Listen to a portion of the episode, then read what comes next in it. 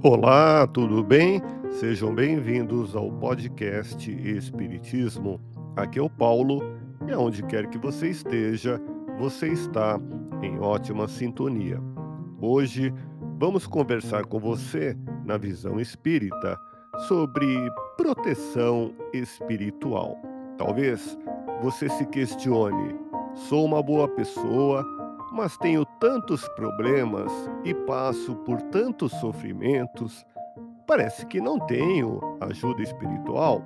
Pois é, essa incapacidade de perceber o bem em nossas vidas revela por que as pessoas sofrem e atraem para si cada vez mais dificuldades.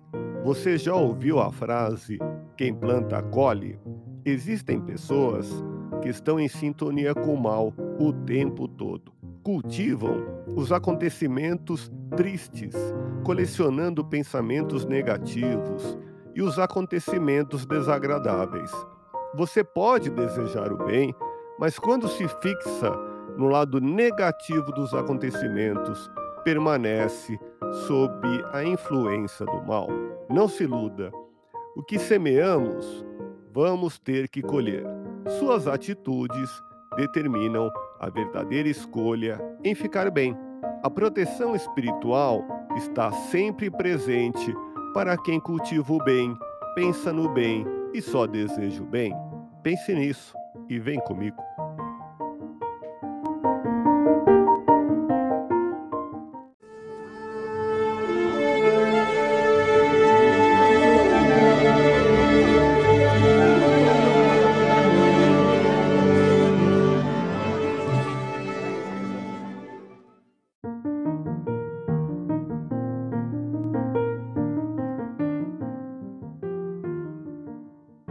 Estamos iniciando, harmonizando a mente na paz do Cristo, nesse sentimento de convívio fraterno, pela comunhão de intenções e pensamentos voltados para o bem, a caridade e o amor ao próximo.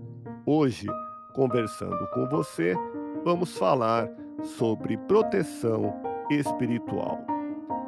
Jacques Benin Bussy, bispo e teólogo francês, em sua passagem pelo planeta Terra, entre 1627 a 1704, dizia estar Deus muito lá no alto para andar se preocupando com os homens aqui embaixo. Não é bem assim.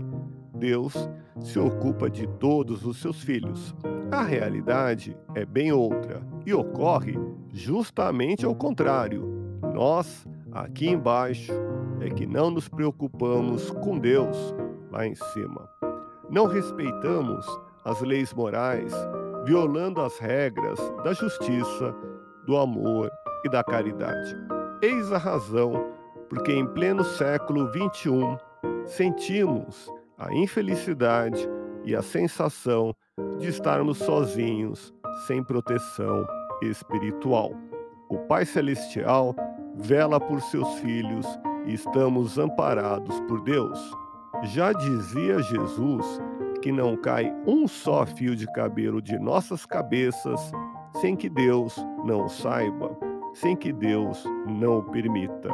Estabeleceu o Criador, sabe as leis físicas e morais que devem ser observadas, disciplinando nossas atitudes diante da vida.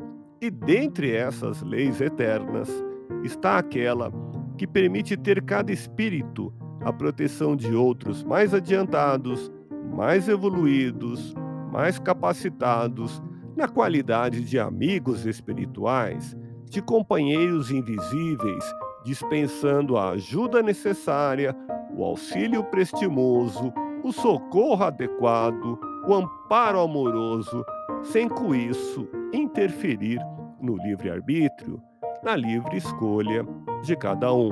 Nem poderia deixar de ser assim, senão onde ficariam o mérito pessoal e a responsabilidade de cada indivíduo sobre os seus atos. Deus é amor e também justiça. Em O Livro dos Espíritos, na questão 495, Allan Kardec fez a seguinte pergunta: Poderá ocorrer que o espírito protetor abandone o seu protegido por se lhe mostrar este rebelde aos conselhos? E obteve da espiritualidade maior a seguinte resposta: Afasta-se quando vê que seus conselhos são inúteis e que mais forte é, no seu protegido, a decisão de submeter-se à influência dos espíritos inferiores. Mas não abandona completamente e sempre se faz ouvir. É então o homem que tapa os ouvidos. O protetor volta desde que este o chame. Os benfeitores espirituais ouvem as nossas preces e fazem o possível para nos atender, amenizando a nossa aflição. Muitos exemplos são vistos nas casas espíritas em questões de restauração da saúde. Não estamos falando de preces contendo pedidos materiais de anseio meramente terreno. Tenha certeza que nunca as nossas preces são feitas em vão, desde que nossas rogativas sejam dignas de serem ouvidas e atendidas. É preciso saber o que pedir e como pedir para se saciar das bênçãos do amor divino. A proteção espiritual está presente, mas não basta apenas pedir e cruzar os braços. É necessário também agir e fazermos a nossa parte na prática do bem. Olhe a vida com bons olhos. Quantas vezes colocamos nossa felicidade em coisas ou pessoas sem saber se, quando a obtivermos, seremos realmente felizes? Com esse comportamento, desperdiçamos os melhores momentos de nossas vidas. As boas oportunidades de praticar o bem passam por nós e nem sequer as percebemos. Está em Suas mãos mudar de atitude e sentir a presença dos benfeitores espirituais em sua vida. Diante de um problema ou de um momento desagradável, pergunte-se: o que a vida pretende me ensinar com isso? Tenha paciência e a resposta do alto virá com certeza.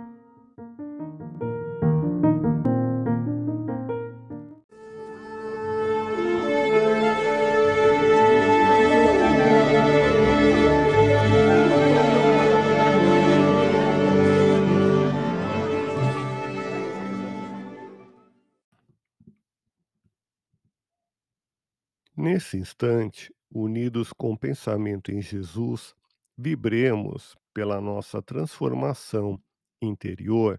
Permita-se amar mais e valorizar a vida. Que as vozes dos céus continuem nos dirigindo a palavra consoladora e esclarecedora.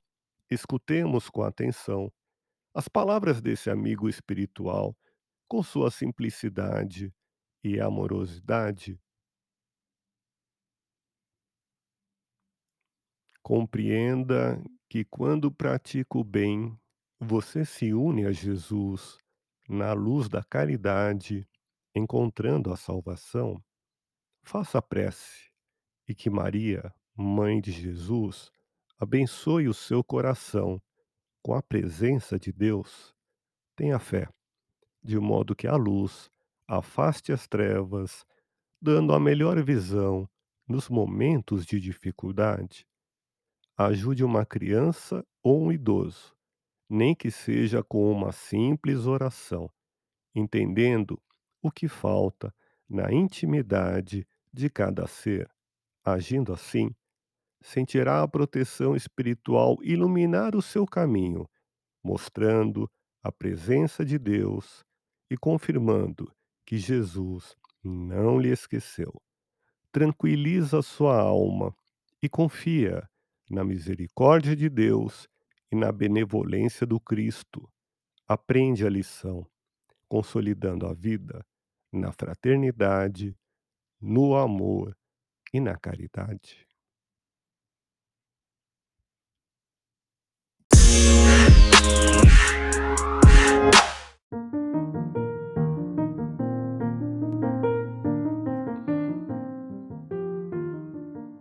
Quer uma dica de leitura? Confira a obra Evangelho segundo o Espiritismo, um dos cinco livros que constituem o corpo doutrinário do Espiritismo.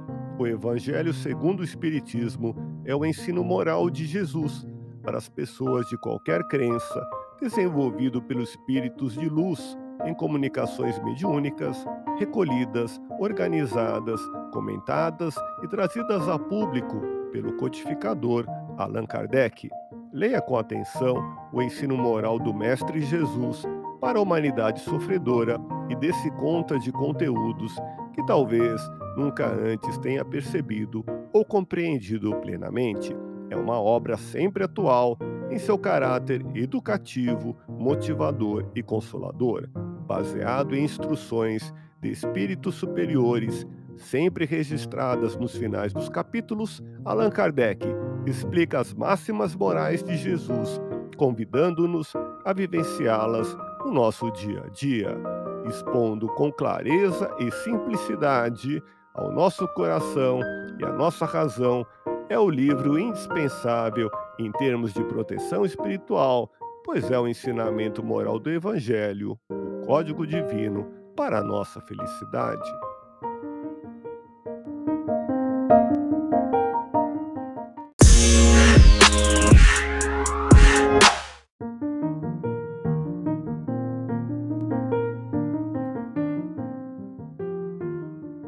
Quer uma dica de filme? Confira o filme mexicano Eu Pecador, de 1959, dirigido por Alonso Corona Blake, com o ator brasileiro Pedro Geraldo interpretando José Mojica, um famoso cantor mexicano. É uma cinebiografia de José Mojica, que reencarnou no México em 1896 e desencarnou no Peru em 1974, fabuloso cantor que travou uma vida de lutas e conquistas até largar toda a sua fortuna para servir a Deus. Neste filme, Pedro Geraldo interpreta José Mojica, um obstinado cantor que desde muito cedo enfrentou dificuldades para conseguir vencer e alcançar o sucesso que tanto almejava em sua carreira como cantor. Mojica alcança o sucesso e torna-se um homem muito rico e cobiçado pelas mulheres que conheceu ao longo de sua carreira.